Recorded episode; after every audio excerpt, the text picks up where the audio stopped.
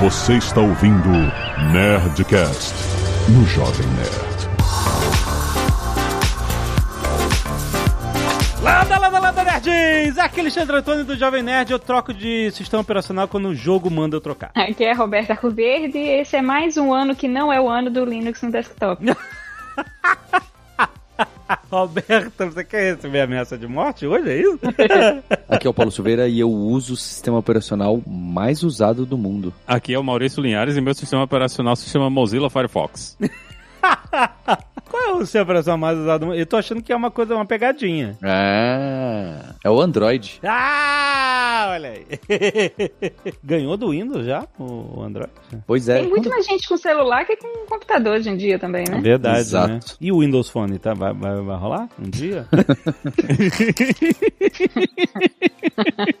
Muito bem, nerds! Estamos aqui em mais um Nerd Tech com a Lura para falar sobre sistemas operacionais, os OS que deixam a gente de cabelo em pé. Você que está ouvindo a gente no Ubuntu, muito obrigado. Você levou 30 minutos para configurar o seu computador para ele ouvir som?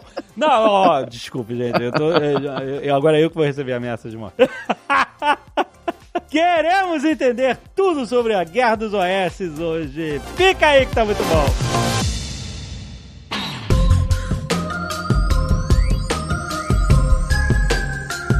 Galera do Linux não é, não é sangue nos olhos, né? Quê? Imagina.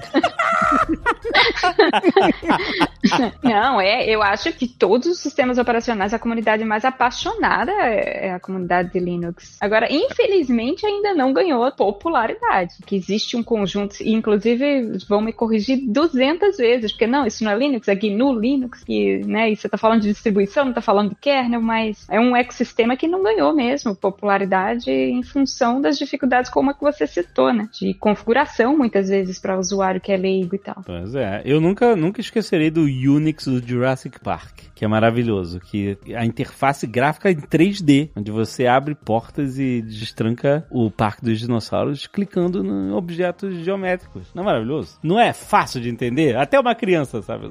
Então, tem uma interface que foi bem famosa, né? O, o- acho que era o, o que ele tinha essa coisa que houve uma moda, né, ali no- nos anos 2000 e, e Guaraná de rolha, que era essa coisa de interfaces em 3D, com as janelas em 3D, e dava o efeito, a janela virava na sua cara, ela ficava meio de lado, ela mudava o jeito como ela desenhava, e isso no Linux era uma coisa foda. Eu lembro que isso foi mais ou menos na época que eu tava na faculdade, e eu peguei isso aí e eu liguei todos os efeitos na minha máquina, né? Tinha comprado uma máquina boa pra jogar, com placa de vídeo e tudo, e era cabaré você fazer qualquer coisa, que você clicava na janela, a janela pulava na sua cara, você, quando você diminuía, ela dava uma diminuídazinha em 3D, virando assim, e, bicho, era um terror de você usar a interface do usuário com essa porra desse negócio 3D e transparência, né? Que foram duas coisas, assim, que tiveram a sua época de moda e ainda bem que morreram, voltaram agora no- na versão nova do macOS, né? Eles estão tentando empurrar essa coisa de interfaces transparentes, com as coisas aparecendo atrás, mas hoje eu acho extremamente irritante essas coisinhas de interface do usuário que tentam dar muito efeito e muita animação em, em janela de sistema operacional. É só para chamar a sua atenção e não traz nada de funcionalidade, né? Só tá gastando mais poder computacional ali da sua máquina para dar um desenho meio besta, né, ali na tela. O Linux teve esse momento também de tudo 3D, tudo cheio de coisa virando e tal, e, e felizmente acabou, graças a Deus. Você falou de transparência, me lembrou que, curiosamente, o Windows 11, né, que vai sair agora em outubro, no final do ano, vai voltar com aquela interface também, onde você conseguiria colocar essa transparência, que é meio. Eles chamam de vidro, né? de- que parece um acrílico, que dá um efeito visual e que durante muito tempo não,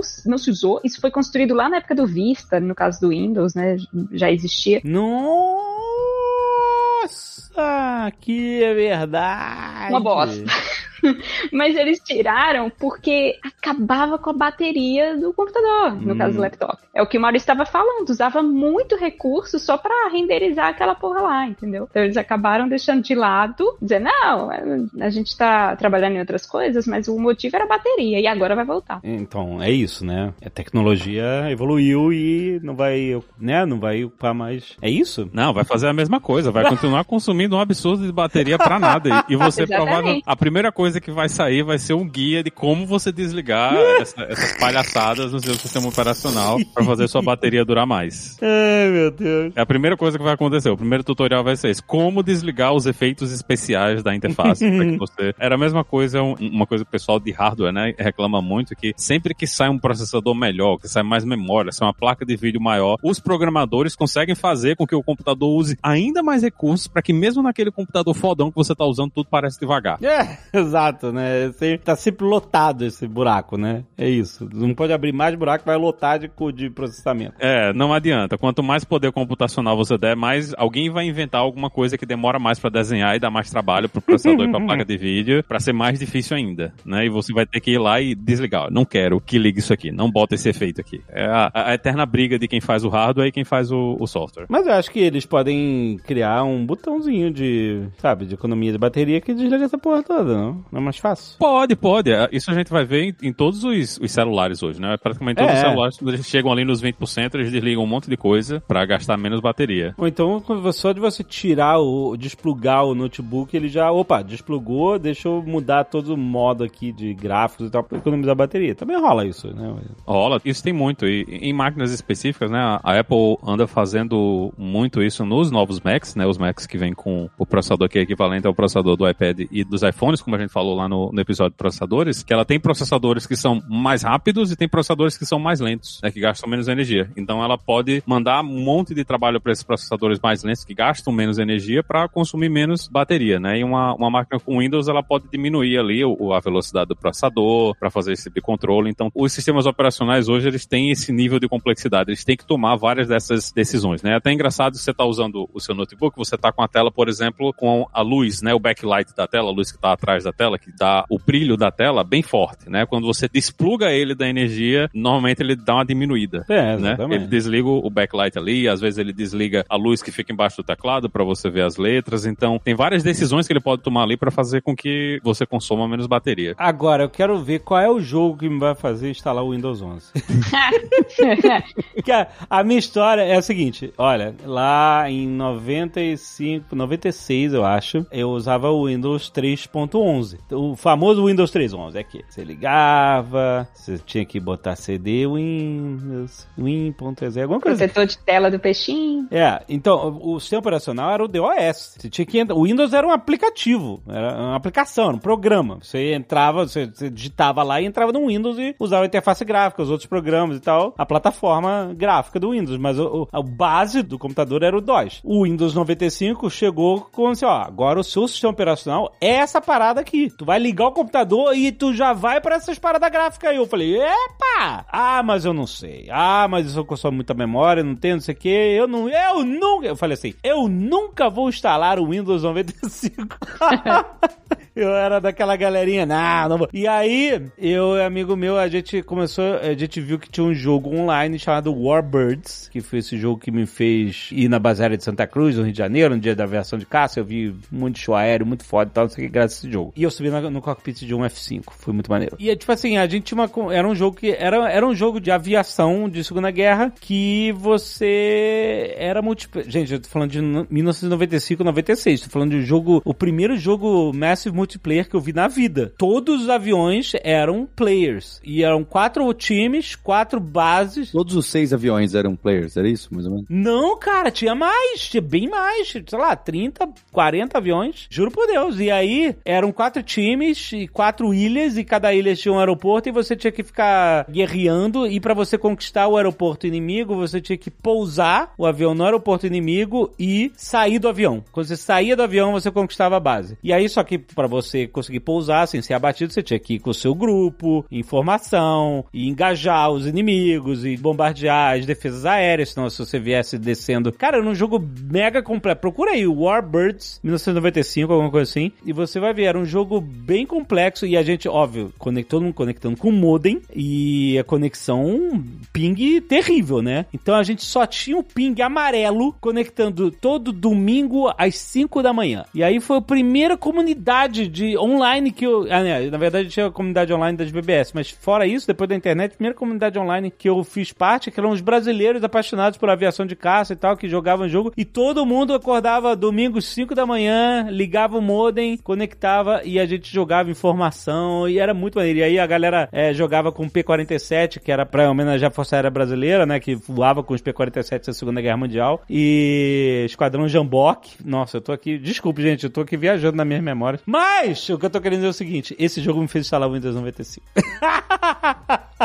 Eu quero saber qual é o jogo que vai fazer instalar o Windows 11. Porque existe esse medo do upgrade, não existe? Existe. Primeiro que o Windows 11, ele quebra a compatibilidade com o hardware pregresso, né? Ele só roda em 64 bits, ele tem mais ou menos os mesmos requerimentos de memória e disco, mas não é todo o hardware que hoje roda o Windows 10 que vai conseguir rodar o 11. Ah, então é? você precisa, é, você precisa fazer uma checagem. Assim, esses computadores melhores, de última geração, etc., claro, todos vão rodar, mas é bom a gente lembrar que tem muita gente, muito computador pessoal rodando o Windows 10 que tem configurações bem antigas, né? De oito anos atrás, de sete anos atrás e tal. E aí a Microsoft tem uma ferramentazinha que você pode rodar e ver se o seu computador, se o seu hardware vai dar suporte ao Windows 11 ou não. Mas para jogos, a única parada que eu achei ah, interessante, que até agora eu não entendi ainda muito bem o que vai ser, mas eles estão fazendo uma propaganda de integração nativa com o Xbox Game Pass e Auto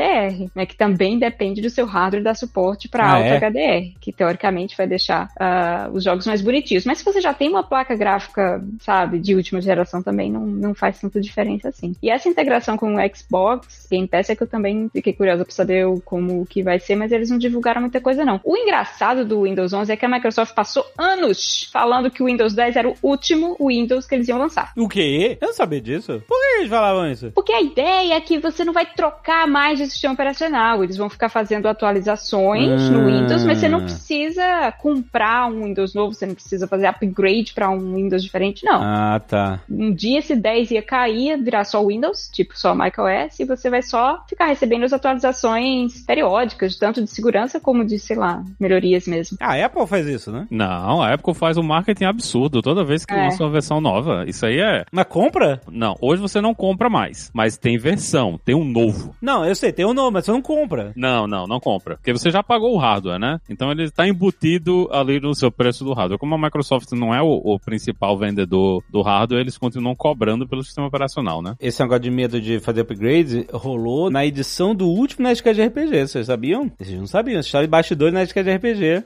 em que eu fiquei... Sabe quando você vê uma... acontece alguma coisa que abre um buraco negro no seu estômago? Então, eu começo a editar o Nerdcast de RPG, aí eu arrasto, eu uso o Mac pra editar, né? Eu fiz um upgrade, na época, era o Big Sur. Aí eu falei, ah, beleza, vou começar, sabe, dar aquela estalada de dedo, vamos começar a editar o Nerdcast de RPG, vamos atualizar tudo, deixar a máquina limpinha e tal, atualizo o Big Sur e tal, não sei o que e tal. Abri o Logic, eu uso o Logic Pro pra editar, coloquei o arquivo pra dentro do Logic, deu pau. Aí eu falei, que, ah, não, ok. Aí, você reinicia e tal, aí o parada, sempre que eu jogava um arquivo, dava pau. Eu falei, desgraça, o que que aconteceu aqui? É, aí eu falei, cara, não, não tô conseguindo fazer o programa funcionar, o que que tá acontecendo? Aí o David, não, pra mim tá funcionando e tal, não sei o que. Aí eu falei, caraca, o que que está acontecendo, pelo amor de Deus? E aí, cara, fui nos fóruns e descobri que o Big Sur dava um problema com o Logic que você não conseguia fazer uma conversão, nenhuma conversão de hertz, de efeitos, sabe? Porque quando você joga efeitos sonoros dentro da timeline,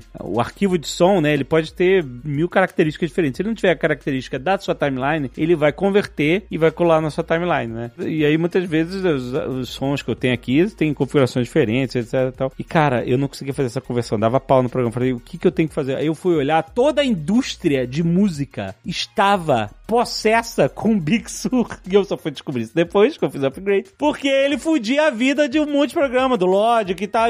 e aí, cara, no final das contas, eu tive que fazer um downgrade. Você pode fazer downgrade de operação? Não. Então, pra fazer um downgrade, eu tive que backupear tudo, formatar o computador, instalar uma imagem do OS antigo, instalar o Logic aí sim rolar. A parada. Ah, não, peraí, tem mais, tem mais! Olha só a macOS denúncia. Eu decidi comprar a versão mais moderna do Logic, eu tinha a versão mega antiga e tal. Aí eu, eu falei, ah, vou comprar a versão nova agora que eu, eu fiz o downgrade e vou comprar a versão nova. E aí você tinha que comprar a versão nova via App Store, porque eu tinha comprado a minha versão antiga, eu comprei pelo site dos caras, não era via App Store. Aí eles integraram tudo, porque tudo tem que ser via App Store. Aí eu fui lá na App Store, fui comprar a parada, o que que ele falava? Você não pode comprar esse programa, você tem que fazer o upgrade pro Big Sur. Eu, não, eu não posso fazer o Big... Aí abriu o buraco negro. Você entendeu? Peraí, pra fazer o upgrade no programa, você tinha que fazer o upgrade no sistema operacional. Mas se você fizesse o upgrade no sistema operacional, o programa não funcionava. Exato. Você entendeu? Aí abriu um buraco negro no meu estômago, porque assim, o que que eu faço, pelo amor de Deus? Aí, viva os fóruns, obrigado fóruns, obrigado. Gente, quando você tiver uma coisa que você não tá sabendo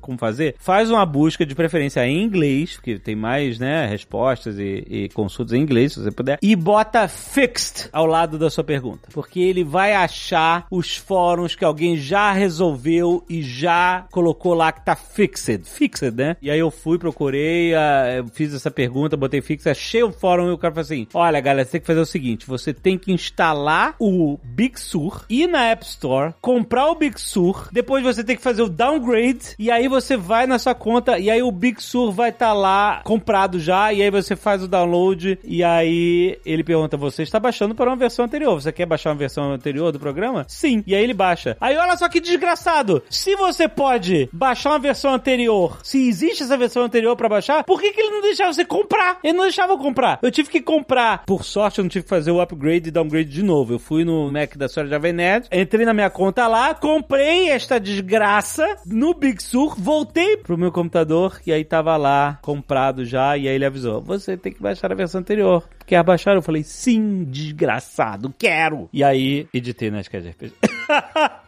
Isso é o medo que eu tenho, o trauma que eu tenho de fazer upgrade sem você saber se tudo vai funcionar depois do upgrade. Essa, ninguém essa pode entra... reclamar que, é. o, que o Netcast RPG demorou, não. É, tá a primeira dica que a gente tem que dar aqui, né? Espera seis meses. Seis meses? Ah. Seis meses. Ó, não, não atualiza porra nenhuma até passar pelo menos uns seis meses do sistema operacional. E outra coisa, dica número dois, nunca atualizem. Sempre comecem tudo do zero. Apaga tudo, começa tudo de novo. Ah, é? Não, Maurício. Não, Linha. Nunca não. atualiza o teu sistema operacional, velho. Como assim? Por quê? Isso é o maior erro que a pessoa comete, é atualizar o sistema um por cima do outro. Por quê? Sempre dá merda, porque sempre tem alguma coisa de compatibilidade, tem lixo das versões anteriores que ficou lá e você não conseguiu apagar. É a mesma coisa, ó, de você se mudar de casa. Quando você vai se mudar de casa, você pega aquele monte de tralha que você olha assim, pô, nunca usei essas merda, vou jogar tudo fora. Aproveita esse momento de atualização, né, esse momento maricondo que você tá tendo e joga tudo fora, bicho.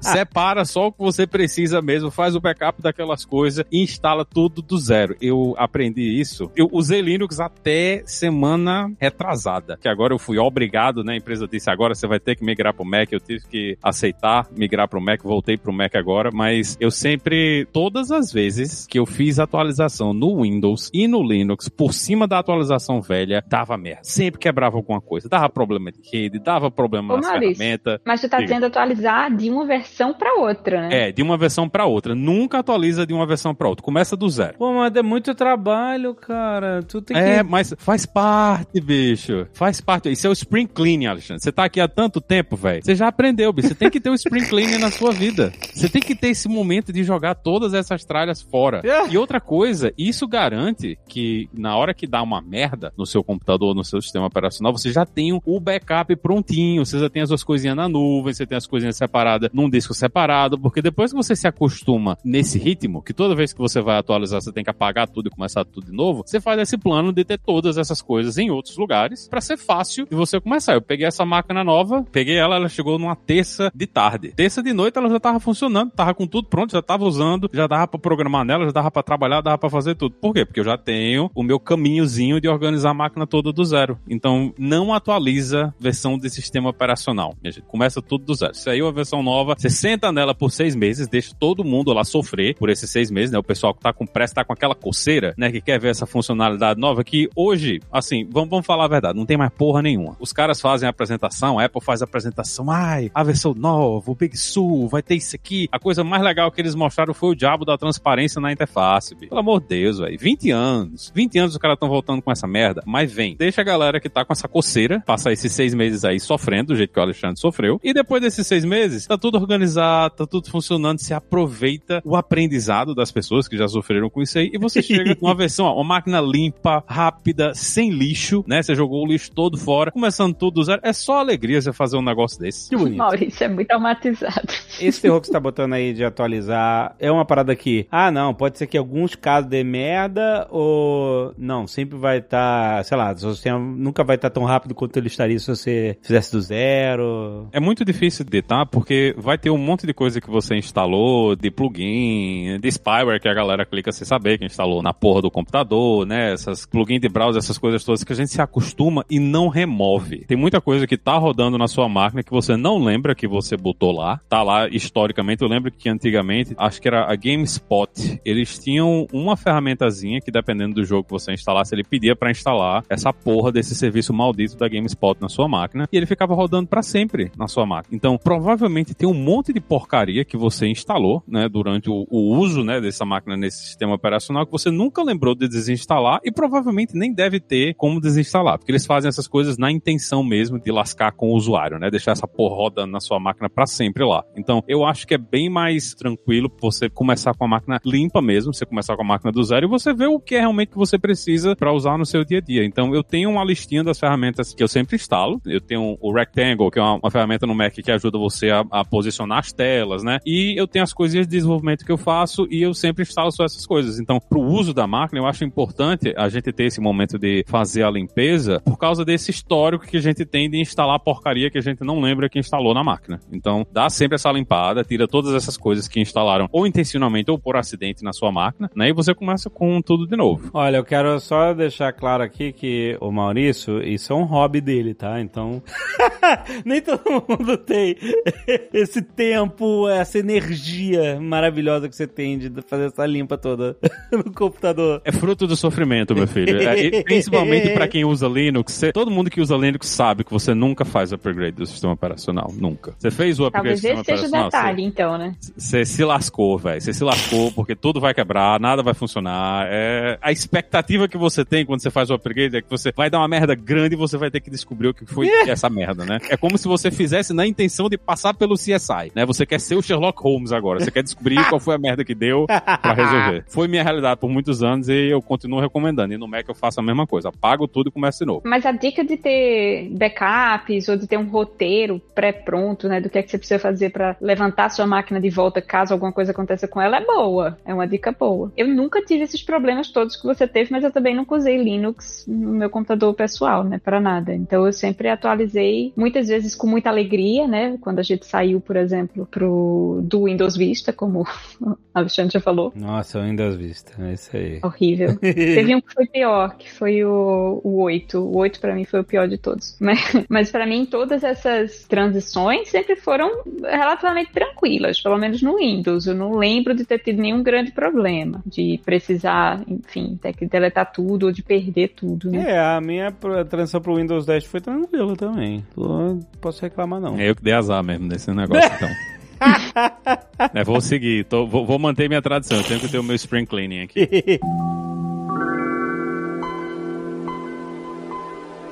a gente tem uma alteração muito grande de OS com a Apple aí, né? Na parada do chip A1 e vai integrar os, os devices, né? Mobiles, iPhone, iPad com o macOS. Tem como explicar exatamente o que está acontecendo? É uma coisa que eles estão querendo fazer faz um tempinho já, né? Eles estão nessa coisa de integrar todos os, os aparelhos do ecossistema e eu acho que hoje isso é a grande cartada que eles têm. E a Microsoft não tem uma resposta direta para esse tipo de, de problema. Windows 11, tá? Vindo Olha. com a mesma propaganda.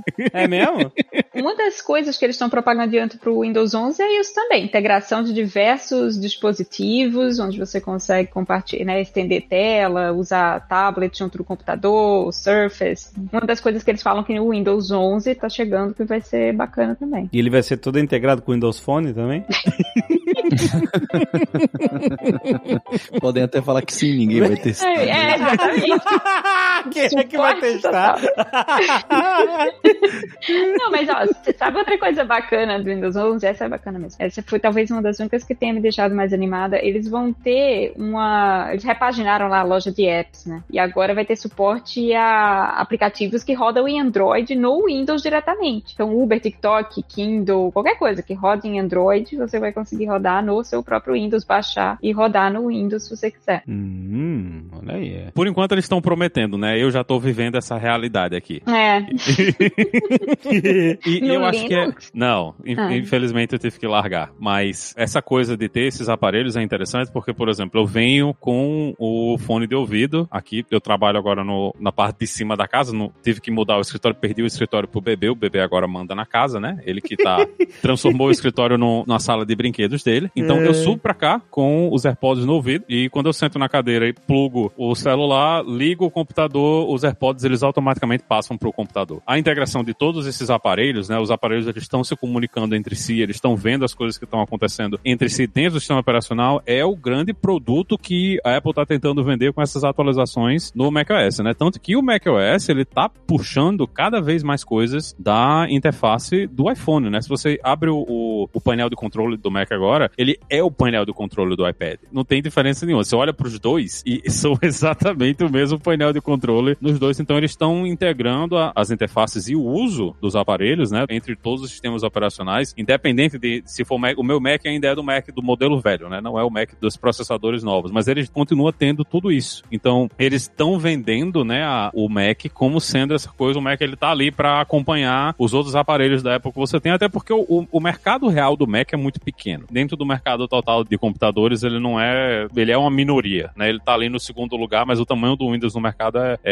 absurdamente maior do que o, o tamanho de aparelhos rodando o macOS. Mas eles estão indo por esse caminho, né? De fazer com que o, o Mac ele esteja cada vez mais integrado com o iOS, com o iPad e com o- os dispositivos, né? Os dispositivos eles estão todos se falando, eles estão todos integrando entre eles e eles estão vendendo isso aí como sendo um produto. Não tem, eu acho que pelo menos eu não, não lembro de ter visto, não tem nenhuma funcionalidade que eu tenha visto aqui no Big Sur aqui que seja uma parada, ah, isso aqui é incrível. Deu uma melhoradazinha na interface, mudou uma coisa aqui, outra coisa ali, mas não tem nada que você olhe assim, ah, isso aqui mudou a vida. Não. Eles estão fazendo melhoras incrementais, né, do sistema operacional, que é mais ou menos a mesma coisa que está acontecendo no mercado inteiro. Faz tempo que a gente não vê nada revolucionário nesses sistemas operacionais, mas eles estão vendendo isso aí, estão trazendo coisas para dentro do sistema que não faziam muito parte, né? Do- então hoje a gente tem Apple Maps rodando no macOS, que é assim interessante, mas não é uma coisa que eu vou usar, né? Eu não, eu não tô andando com o meu Mac na mão no meio da rua para ver para onde eu tô indo, né? Eu faço isso no iPhone, então eu não entendi bem qual é a venda aí que eles estão tentando fazer, mas tá lá na propaganda, né? Quando eles vão fazer o lançamento. Mas essa Eu coisa acho- do OS ficar parecido com o do iPad, tudo é impressionante mesmo. A minha esposa comprou recentemente aquela capinha do iPad, que é um teclado, na verdade, né? Pra poder usar. E é, é incrível como tudo funciona de forma integrada, assim. E como fica realmente parecendo, tipo, a, a distinção disso pra uma versão menor de um MacBook é muito pequena. Inclusive porque o teclado é bem pesado. Então parece que você tá pegando um computador e não mais um iPad.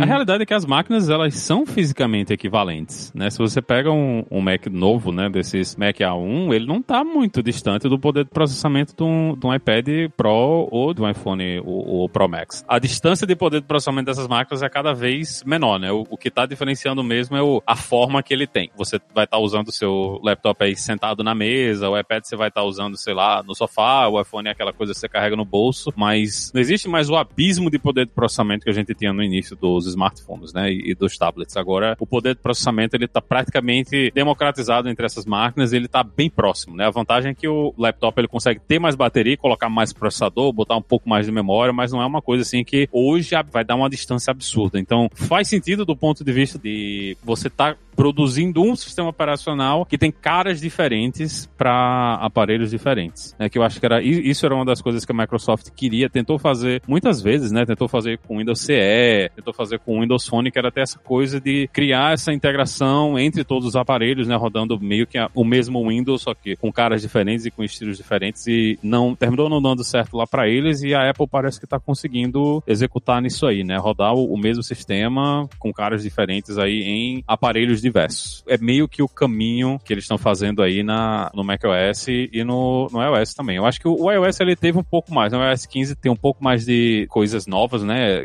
Inclusive coisas aí que geraram muitas polêmicas e tretas aí na comunidade, né? Principalmente as coisas de privacidade e foco. Tem muita gente chateada aí que não consegue mais fazer tracking de usuário de iOS do jeito que fazia antigamente, né? E isso gerou, continua gerando muita controvérsia, né? Inclusive no, no nível da Apple tá fornecendo a sua própria VPN, né? Que vai deixar ainda mais difícil de você descobrir quem são essas pessoas navegando na internet. Então, a grande funcionalidade que a Apple vem vendendo, né? Não só no, no Mac, mas também no, no iOS, essa coisa de privacidade, né? Como é que você consegue manter a sua privacidade dentro da rede e tudo dentro do ecossistema dele, sem isso virar ferramenta de terceiro. Porque a gente tem um monte de VPN de terceiro, tem um monte de solução de terceiro que pode fazer isso, mas a Apple tá metendo isso aí direto no sistema operacional, o que é um problema porque eles estão fazendo isso aí, é um problema para quem depende dos anúncios, né? Mas para quem usa, é muito bom porque não tá mais perguntando a você se você quer privacidade ou não. Ele assume automaticamente que você quer privacidade e as aplicações elas têm que pedir por favor para fazer tracking de você. Então isso é um é bem diferente do que a gente vê no resto do mercado, né? Eles estão focando pesado nisso aí. Já que você abriu essa página da privacidade, nem é o foco do episódio, mas enfim, tá integrado no, no iOS, né? Eles anunciaram essa parada de, por exemplo, ah, você vai fazer um cadastro de um aplicativo. Você pode usar o seu e-mail ou você pode usar um e-mail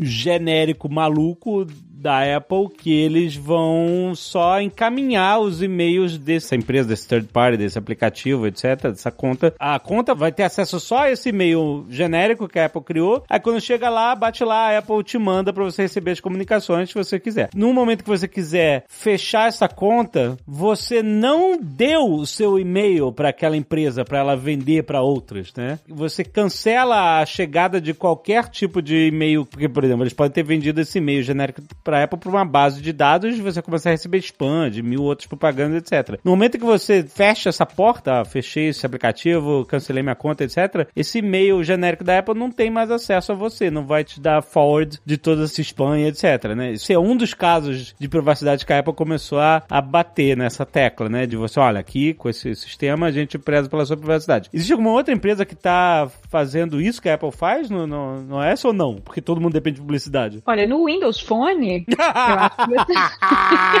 Qual é a questão? A questão de privacidade, como você falou, ela vai muito além de uma questão do sistema operacional, né? Ela, até porque. Sim, sim, sim, exatamente. Por isso que eu falei que o foco é outro, né? Mas a Apple tá colocando isso no, no OS deles, né? Sim, mas aí você tem, por exemplo, o sistema operacional do Maurício, que é o Mozilla Firefox, também mudando algumas regras de como eles lidam com requisições para não permitir que as pessoas façam certas coisas que antes eram possíveis. Hum. E que também faz essa quebradeira geral em quem usa muito, né, tracking uh, entre diferentes domínios, né? Tipo é aquela história, né? Você tá no Google, procurou geladeira e fica vendo coisa da geladeira em todos os sites que você vai e tal. Então você já tem hoje da indústria de navegadores, de browsers, um monte de iniciativas preocupadas olhando para isso. O Firefox normalmente é pioneiro nessas implementações, mas nem sempre. Tem coisas que vêm também da Google no Chrome, né? Pra, embora até porque o Google é, é um player, o maior player, né? Um dos maiores players dessa área de todo jeito. O que você tem é um movimento reverso em outros sistemas operacionais, entretanto, por exemplo, o Windows, né, que é o que eu tenho citado mais aqui, porque, enfim, eu trabalho com Windows, tem recebeu um monte de críticas na primeira versão do Windows 10 por causa de tracking e de privacidade, que tinha ah, lá é? o Cortana, que a princípio você conseguia desabilitar o Cortana, depois ficava mais difícil de desabilitar, tinha aqui no registro, depois tiraram do registro e você não desabilitava de nenhum jeito. E aí as pessoas uhum. começam a ficar usando aqueles softwares de é, rastreamento de pacotes de rede para saber, ué, mas a Microsoft Microsoft está mandando as minhas buscas para algum lugar e começa a ver que tem telemetria onde não parece muito legal que tenha, né? Tipo, o que, que, que a Microsoft está vendo, o que, que eu estou buscando no meu computador, enfim. Questionamentos começam a aparecer. E aí só depois que aparecem é que a, as empresas costumam corrigi-los, né? Mas o outro sistema operacional que é o sistema operacional mais popular do mundo hoje, que é o do Paulo, né? O Android, o favorito do Paulo, é mais complicado, né? Porque quem que você teria para gerenciar esse tipo de alteração. Eu não sei como funciona, na verdade, no ecossistema de Android, esse tipo de decisão, né? Olha, vamos começar a limitar o uso de determinado recurso de memória ou do sistema operacional mesmo, para que empresas mal intencionadas não possam fazer rastreamento de você ou para a gente assumir privacidade como default, né? Como padrão. E é muito legal essa época que a gente está vivendo, em que as empresas estão preocupadas com isso, porque é um movimento que veio pós aí GDPR, né? Após essas mudanças de legislação acerca do que significa privacidade de dados, porque a gente meio que não pensa nisso, mas a gente viveu uma época de terra de ninguém, né? Entre 5 e 10 anos atrás, tudo que a gente fez na internet, alguém coletou, alguém combinou com alguma coisa e não existia regras nem legislação nem nada, e portanto é muito difícil hoje até saber, né, o quanto dos nossos dados e informação vazaram para um monte de empresa aí, uh, porque não, não tinha regulamentação nenhuma. Agora que isso está melhorando. E é por isso que todo mundo hoje em dia, quando abre qualquer site, tem que clicar na porra do botão para aceitar ou não os cookies.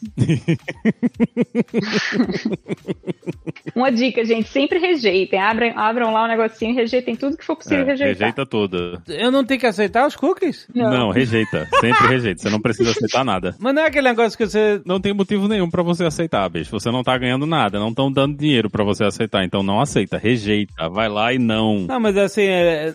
mas não é que a parada não para de funcionar? Não, não para não. de funcionar. Então, você, você acha mesmo que os caras vão chutar você pra fora do site? Em Deus, bicho. Ah, eu achava que era assim, ah, agora você... Caraca, eu tô aceitando todos os cookies, cara. Você tá pensando nos cookies essenciais, que são uma parte muito pequena de todos os cookies que os sites costumam pedir sua aprovação, né? Tem cookies essenciais, cookies de performance, cookies de, enfim, 500 categorias diferentes. E só os essenciais, normalmente, você não pode rejeitar. O resto você pode rejeitar tudo. Caraca, eu tô aceitando tudo que é cookie, rapaz. E agora eu tenho que formatar o computador, começar tudo de novo? é uma boa, olha, ótima pedida. Ótima pedida.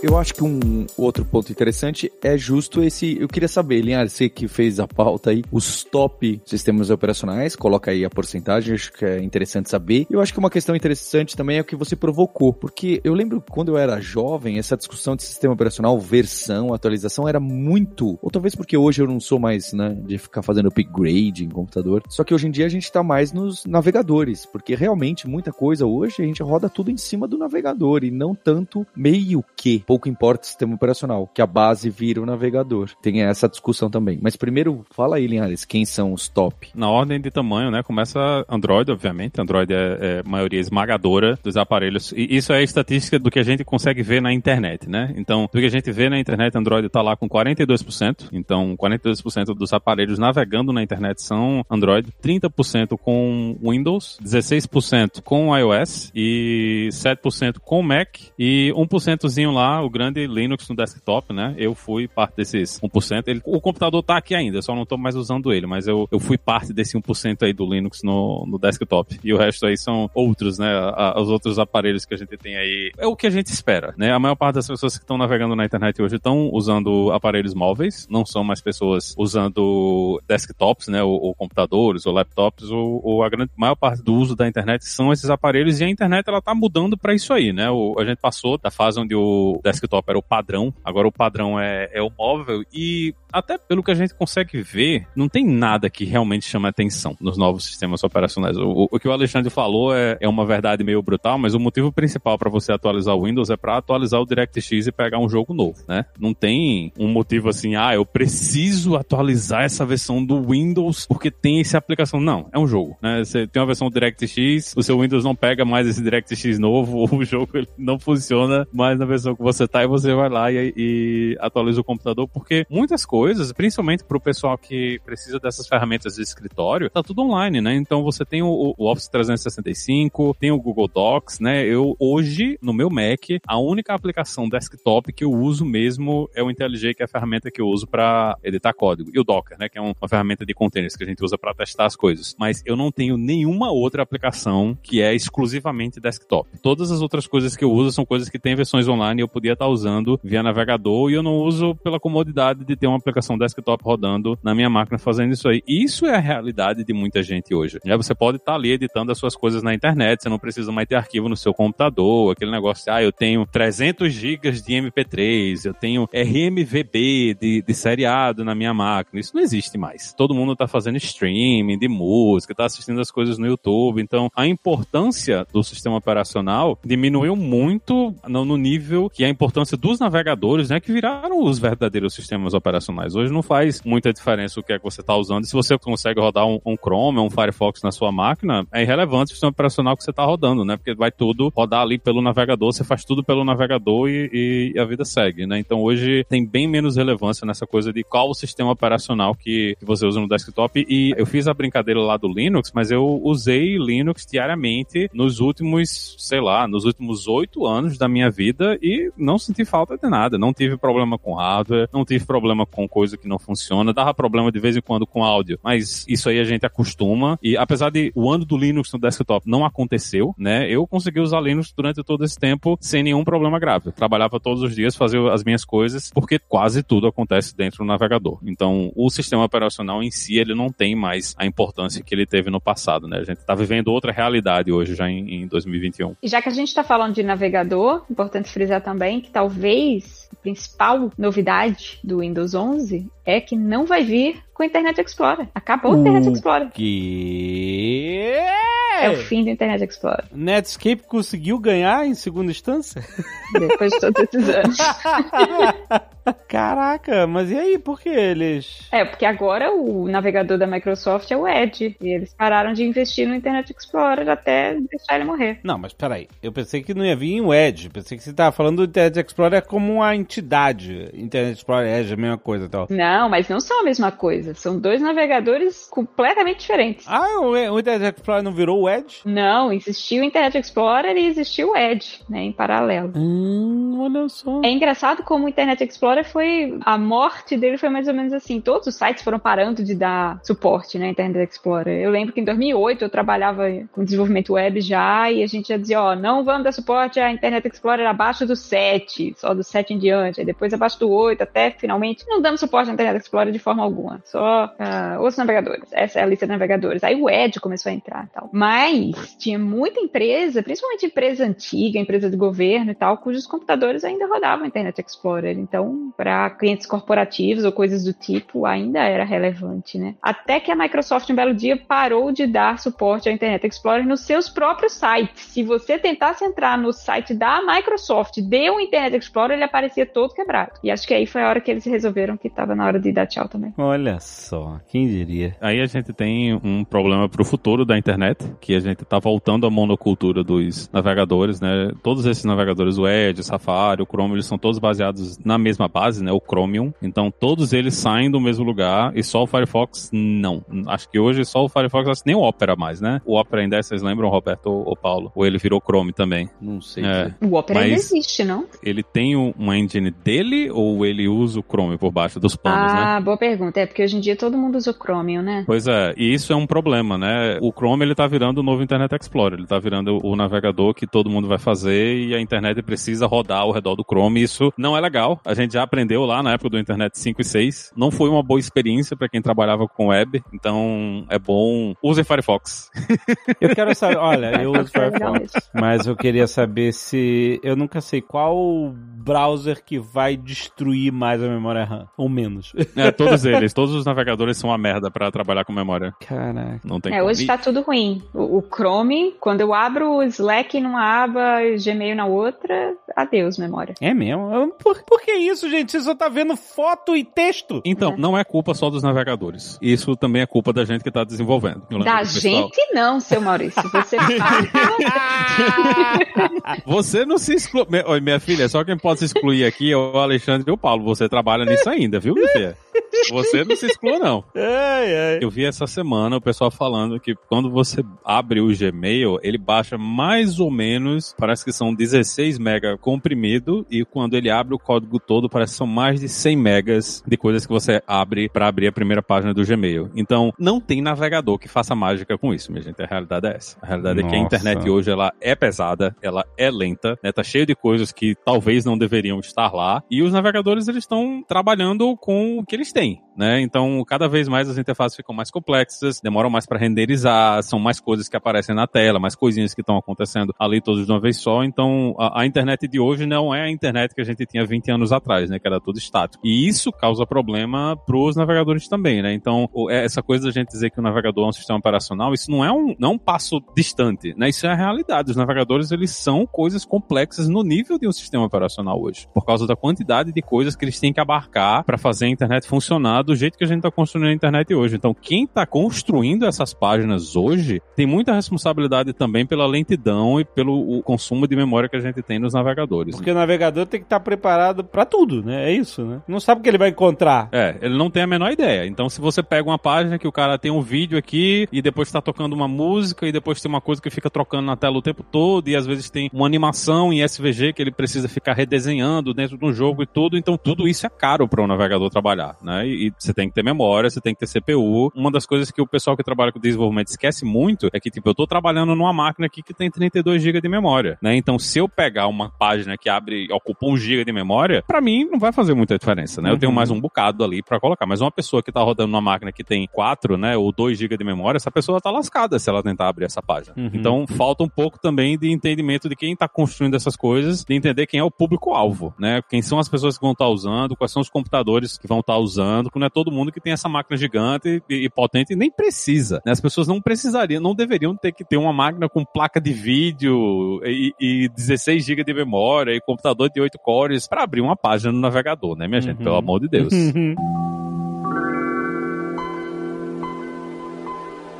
Maurício, fala do Linux, porque eu quero saber as atualizações, as novidades. O que que tá rolando na cena Linux hoje em dia? O Ubuntu é a parada ainda? É uma das opções, né? O Linux venceu. Apesar das brincadeiras e das piadas que a gente faz aqui, o Linux venceu. Ele não venceu no, nos nossos computadores, né, nos desktops, mas na nuvem e quem trabalha profissionalmente, o Linux é a opção número um, né? A Microsoft tem a sua própria distribuição Linux. Eles colocam isso como uma das opções principais quando você está usando lá o Azure, né? A, a solução deles. E para quem trabalha com desenvolvimento, né, principalmente para quem trabalha com desenvolvimento back-end, tá rodando as coisas na nuvem, o Linux ele é basicamente a opção padrão, né? Praticamente todo mundo vai estar tá rodando alguma coisa aí no, no Linux. A, todas as grandes plataformas, linguagens de programação rodam em ambientes Linux, né? E algumas inclusive preferem que recomendam que você rode as, a, as aplicações em ambientes Linux. Então, para quem está trabalhando ou está interessado em trabalhar com desenvolvimento, é muito bom você se acostumar a usar usar Linux. Você não, não precisa ser a, a, máquina que você vai usar o tempo todo e a vida toda, mas muito importante vai avançar muito aí a, na sua carreira você ter esse entendimento de como é que usa, né? Quais são os comandos, quais são as ferramentas que estão disponíveis, como é que você olha o que é que está acontecendo com a máquina, porque isso ajudar muito na sua carreira, porque eventualmente em algum momento da sua vida você vai terminar tendo que rodar aplicações no Linux, né? Então é muito difícil hoje você trabalhar com desenvolvimento e você não ter contato com Linux e a maior parte dos servidores que a gente tem rolando no mundo por aí estão rodando Linux. Os avanços, eles dependem muito do que é que você está fazendo, né? O, o, Linux, ele, como ele é uma coisa feita pela comunidade, né? São várias empresas trabalhando juntas e um monte de gente que está trabalhando ali dentro do open source para entregar a solução do Linux. A maior parte dos avanços não fica dentro do Linux em si, né? Mas dentro das ferramentas que a gente usa. Então tem muita coisa nos arredores, né? No Linux, muitas ferramentas novas. O, o caso do Docker, que nem é novo mais, né? Mas é uma ferramenta que é praticamente padrão para muita gente que trabalha com desenvolvimento, Kubernetes aí que todo mundo está falando também. Então tem um ecossistema gigante, né, de ferramentas que estão nos arredores aí do Linux que a gente usa no dia a dia, né, para colocar aplicações em produção, para rodar as coisas que a gente tem e é um investimento muito bom, principalmente para quem quer trabalhar com back-end como a Roberta aí, né, que está fugindo aí da responsabilidade de fazer site, né? Ela está dizendo que ela não faz, está correndo aí da responsabilidade. Não, eu faço, mas o meu é rapidinho, é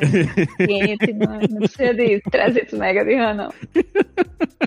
Isso que o Maurício está falando, eu trabalho com Windows, né? Eu trabalho numa empresa cuja stack de tecnologia é toda da Microsoft e tudo. E ainda assim, eu regularmente uso no meu computador Ubuntu, Alpine e CentOS, que são três distribuições de Linux que eu uso para coisas diferentes e a gente na empresa usa também. Então, isso que o Maurício está falando, ainda que você não trabalhe com Linux no seu, no meu computador, o meu sistema operacional principal é o Windows, não é Linux, né? Eu tenho essas ferramentas instaladas e rodando virtualizadas ou, ou não, ou em paralelo, instalado na mesma máquina, aí depende. Hoje em dia é muito mais fácil virtualizar, porque tem muita coisa realmente que a gente só consegue fazer, ou consegue fazer de forma muito mais rápida e eficiente usando Linux. E se você trabalha na nuvem, e hoje em dia todo mundo trabalha, né? Não, não existe mais praticamente empresa startup que trabalha com data center próprio, é muito difícil. Qualquer coisa que você faça que esteja na nuvem, você vai estar lidando com servidores Linux também. Então é muito importante para quem trabalha com desenvolvimento de software entender o básico de uma do sistema operacional, de quais são os comandos, como o Maurício falou, de como ele funciona, para você não ficar perdido quando precisar interagir com esses servidores que estão em outro lugar, né? Ou com, com esses serviços que estão publicados na nuvem ou externamente. E o Linux não ganhou o desktop, mas ele ganhou o bolso, né? Porque o seu Android é Linux. Então, ele pode não estar tá rodando no seu computador, mas ele está rodando aí em 42% dos aparelhos do mundo. O Android é Linux? É Linux. Caraca!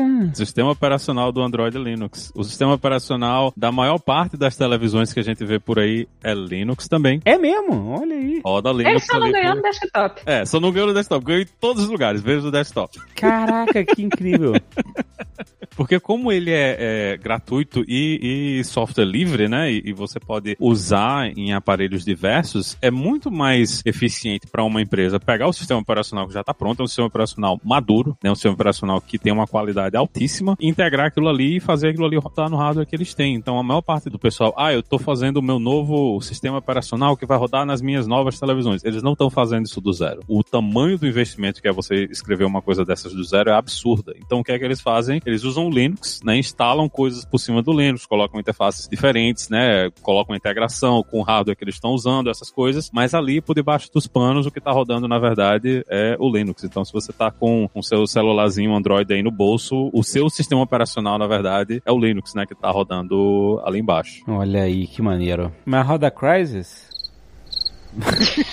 piada, piada, desculpa. É uma piada muito antiga, piada de velho. Muito antiga, nossa. É piada de velho, desculpa, gente. Nem, nem no Nerdtech deu certo a piada. 2008. É. Nossa, eu lembro do trailer. Ah, obrigado, Roberta. Você, obrigado, obrigado. Foi muito educada, Roberta.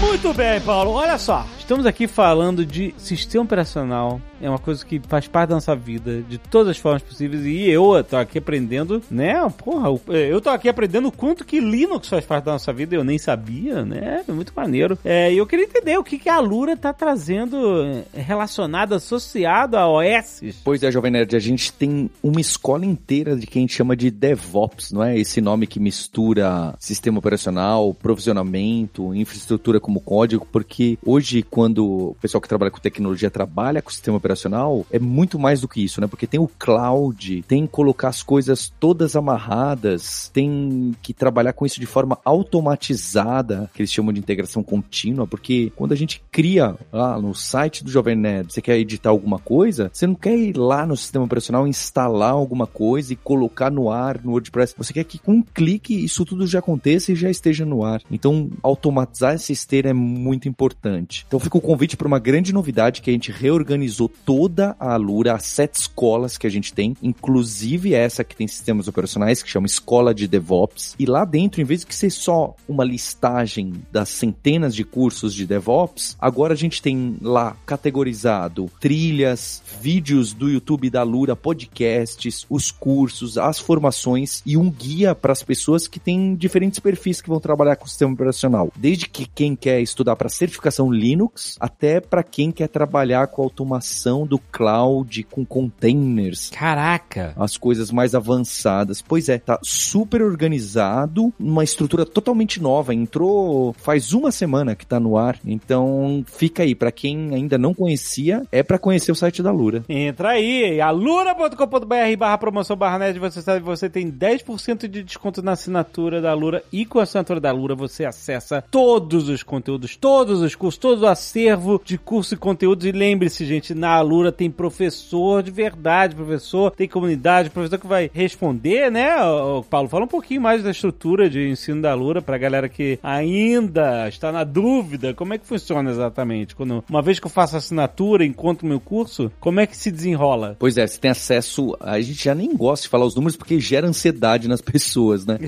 tem mais de 1.300 cursos, mas você vai ser guiado para escolher uma formação, né? Uma trilha de curso sequência Uhum. com foco em desenvolver seu portfólio, né? A gente tem feito cada vez mais isso, criado desafios nos cursos para que você não só assista e faça os exercícios, para que você crie um projeto, coloque no LinkedIn ou no tal do GitHub ou no Behance, se você for designer, Uhum. para que realmente seja melhor do que um certificado. Inclusive, o certificado que a gente está reformulando é algo que vale mais que o certificado. É você mostrar para outra pessoa que você vai te empregar ou para você mesma que você aprendeu, praticou e que você consegue ir além dos exercícios propostos. Uhum. Então a gente estruturou a Lura cada vez mais dessa forma, com o que o pessoal chama de Challenge Based Learning. E é legal falar isso com você, Alexandre, porque tudo isso foi, desde que a gente grava os primeiros Nerdtech, foi mudando, a gente foi aprendendo e melhorando, sabe? Aham. A proposta que a gente tem hoje da Lura é diferente daqui quase seis anos atrás que a gente começou com você, cinco anos e pouco. Caraca. Não é só quantidade, sabe? A gente mudou a nossa forma de trabalhar, a forma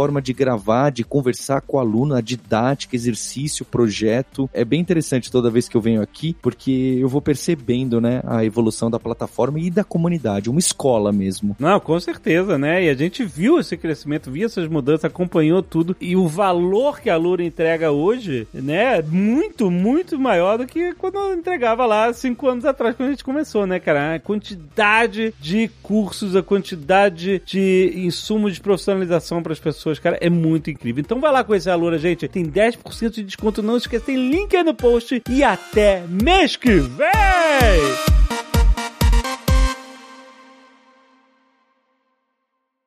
Este Nerdcast foi editado por Radiofobia, podcast e multimídia.